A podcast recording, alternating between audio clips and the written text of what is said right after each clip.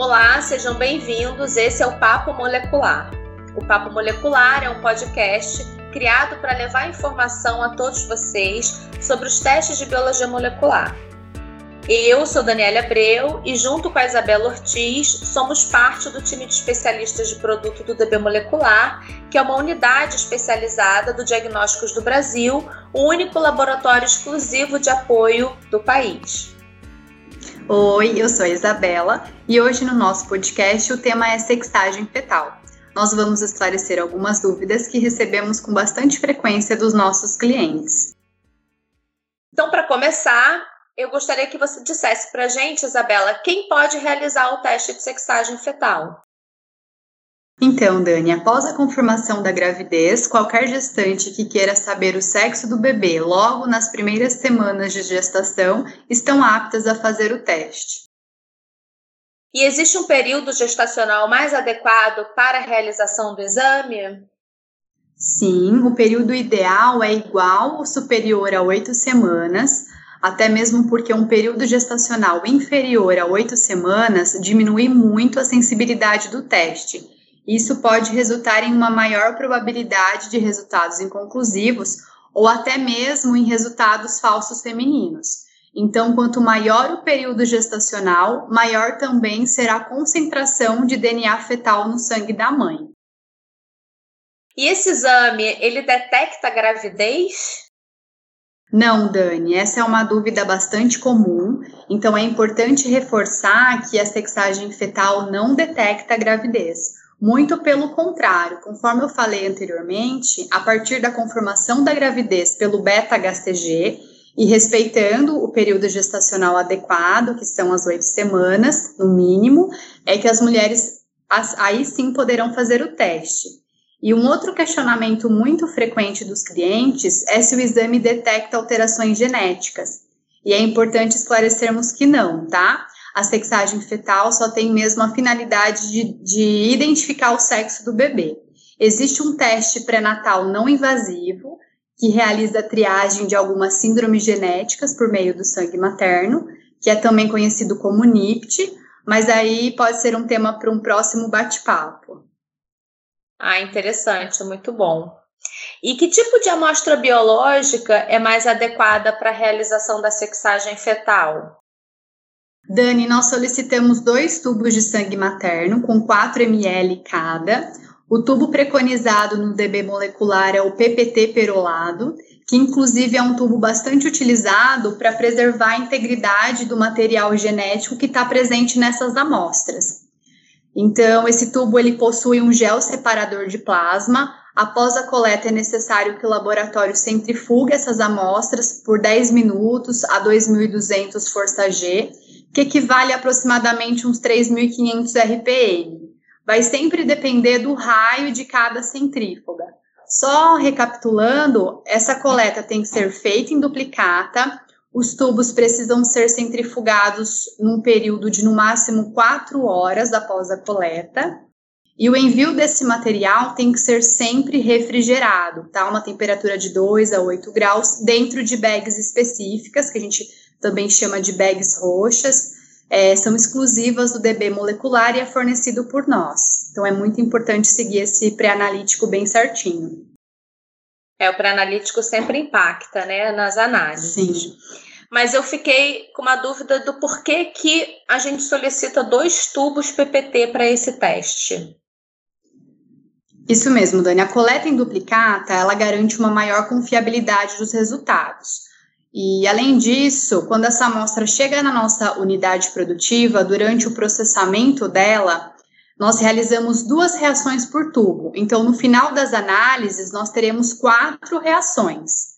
Só explicando de uma forma bem resumida, nós fazemos uma extração do DNA fetal a partir do plasma das gestantes, e nesse material, nós pesquisamos uma região referente ao cromossomo Y e utilizamos a beta-globina como controle positivo de amplificação na reação.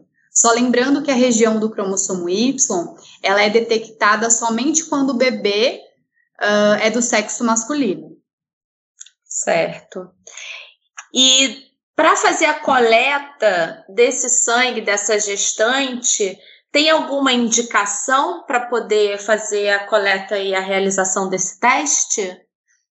Sim, é recomendado que essa coleta seja sempre realizada por um profissional do sexo feminino, porque se for realizada por um profissional do sexo masculino, pode resultar em uma contaminação da amostra, né?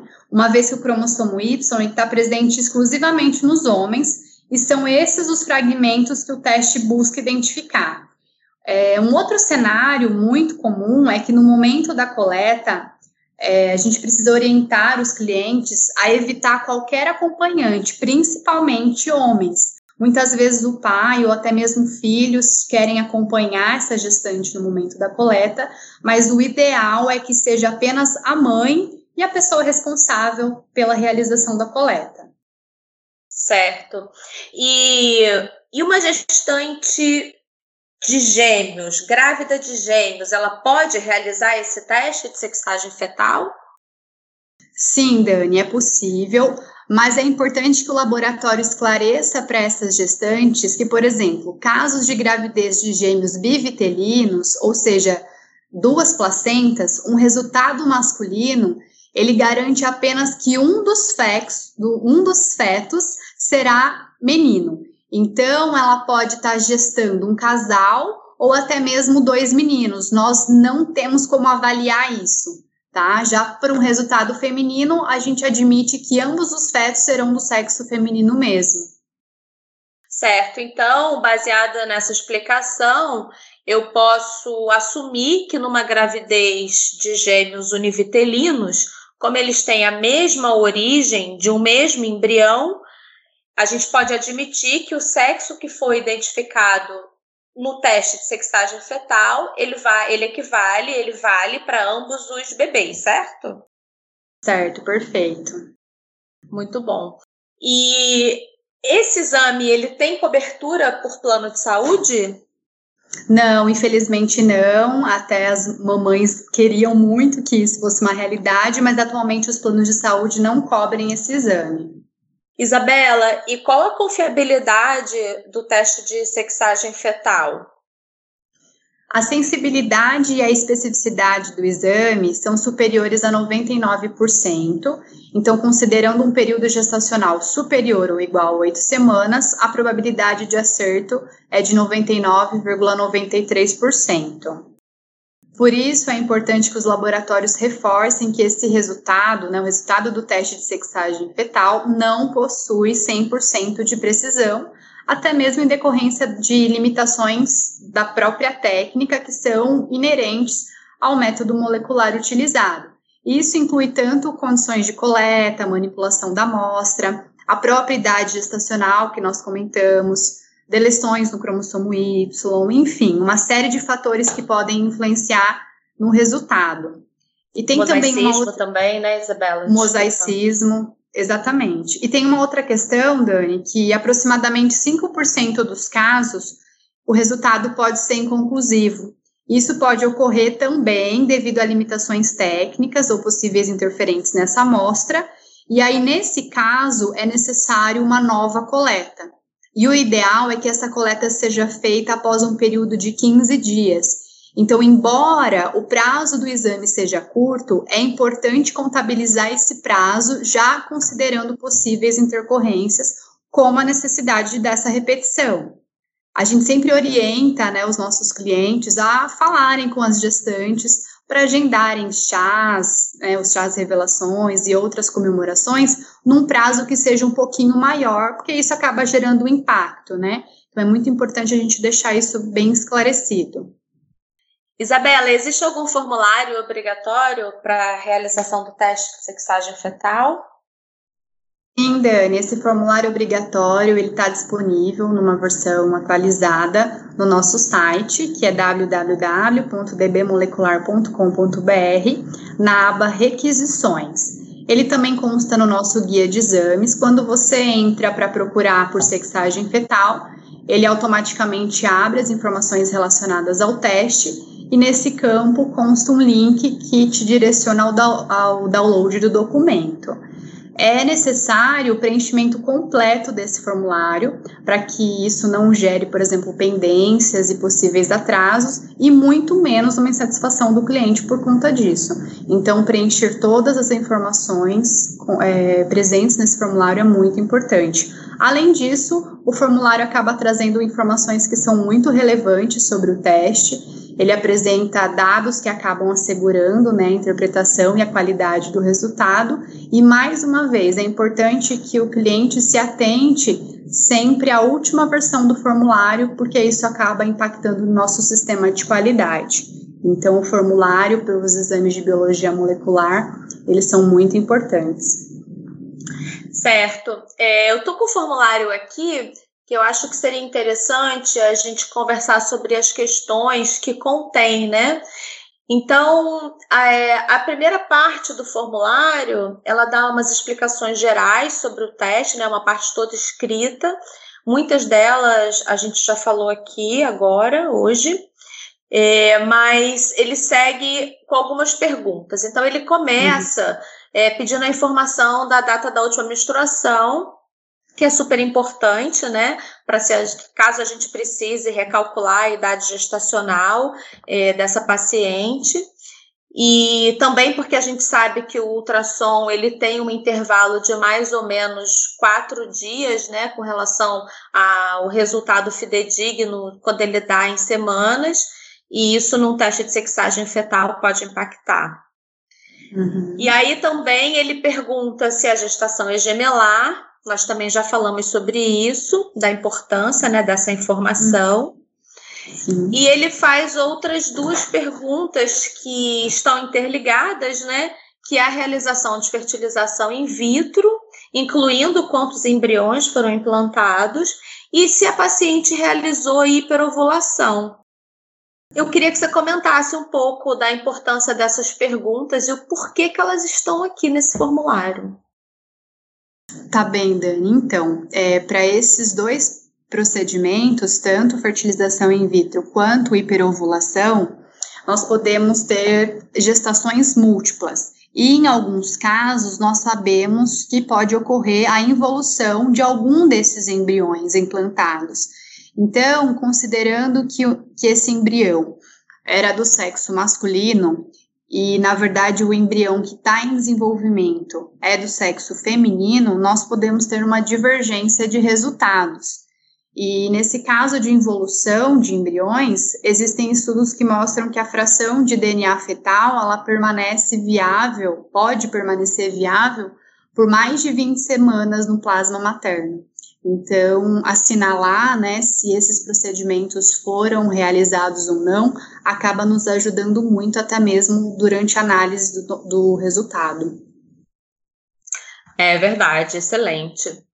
E com relação aos procedimentos de transfusão de sangue e de transplante de órgãos, que eu também sei que eles têm uma ligação quando a gente fala de sexagem fetal, que também está aqui no formulário para ser preenchido. Sim, a transfusão de sangue, é, nós sabemos que os linfócitos provenientes do doador, eles podem ficar circulando na corrente sanguínea, por exemplo, dessa mãe, por seis meses, né? Inclusive, isso consta no, no nosso formulário. Então, para esses casos, no período de seis meses, não é recomendado fazer o exame de sexagem fetal, isso falando de transfusão sanguínea, principalmente se esse doador for do sexo masculino tá? Então, considerando que as células deles estão ali circulando, nós teremos também divergência de resultado. Já no caso de transplante de órgão ou transplante de medula, não é nem recomendado que essa gestante faça o exame de sexagem fetal, tá? Porque caso o doador tenha sido também do sexo masculino, fragmentos do cromossomo Y dele, né, pode ser detectado no exame, gerando resultados falsos. Ok, obrigada. E sobre a utilização de algum medicamento, que também é uma pergunta que está aqui no questionário e é super importante, né? Qual medicamento que, que dá problema? O que, que a gente sabe com relação a isso para a realização da sexagem? Sim, é, medicamentos anticoagulantes, principalmente né, aqueles à base de heparina, eles podem inibir o teste, levando a resultados inconclusivos. Aí, para esses casos, é, nós recomendamos que converse com o médico para solicitar uma suspensão temporária desse medicamento, pelo menos uh, numa prévia de 24 horas da coleta. Então, sempre acionar o médico, né, para saber qual, qual a conduta, né, a ser seguida. Certo. É, e aí, depois no formulário, né, apenas a gestante vai ter que assinar, colocar o nome, né, para poder uhum. é, conferir toda a veracidade das informações. Bom, é, eu e a Isabela, a gente espera ter ajudado a esclarecer as principais dúvidas em relação ao teste de sexagem fetal hoje com esse podcast. Sim, e qualquer dúvida que vocês tenham em relação a esse ou qualquer outro exame, além da nossa equipe de especialista de produtos, nós temos também os canais de atendimento que são exclusivos para vocês, cliente. Muito obrigada e até o próximo Papo Molecular.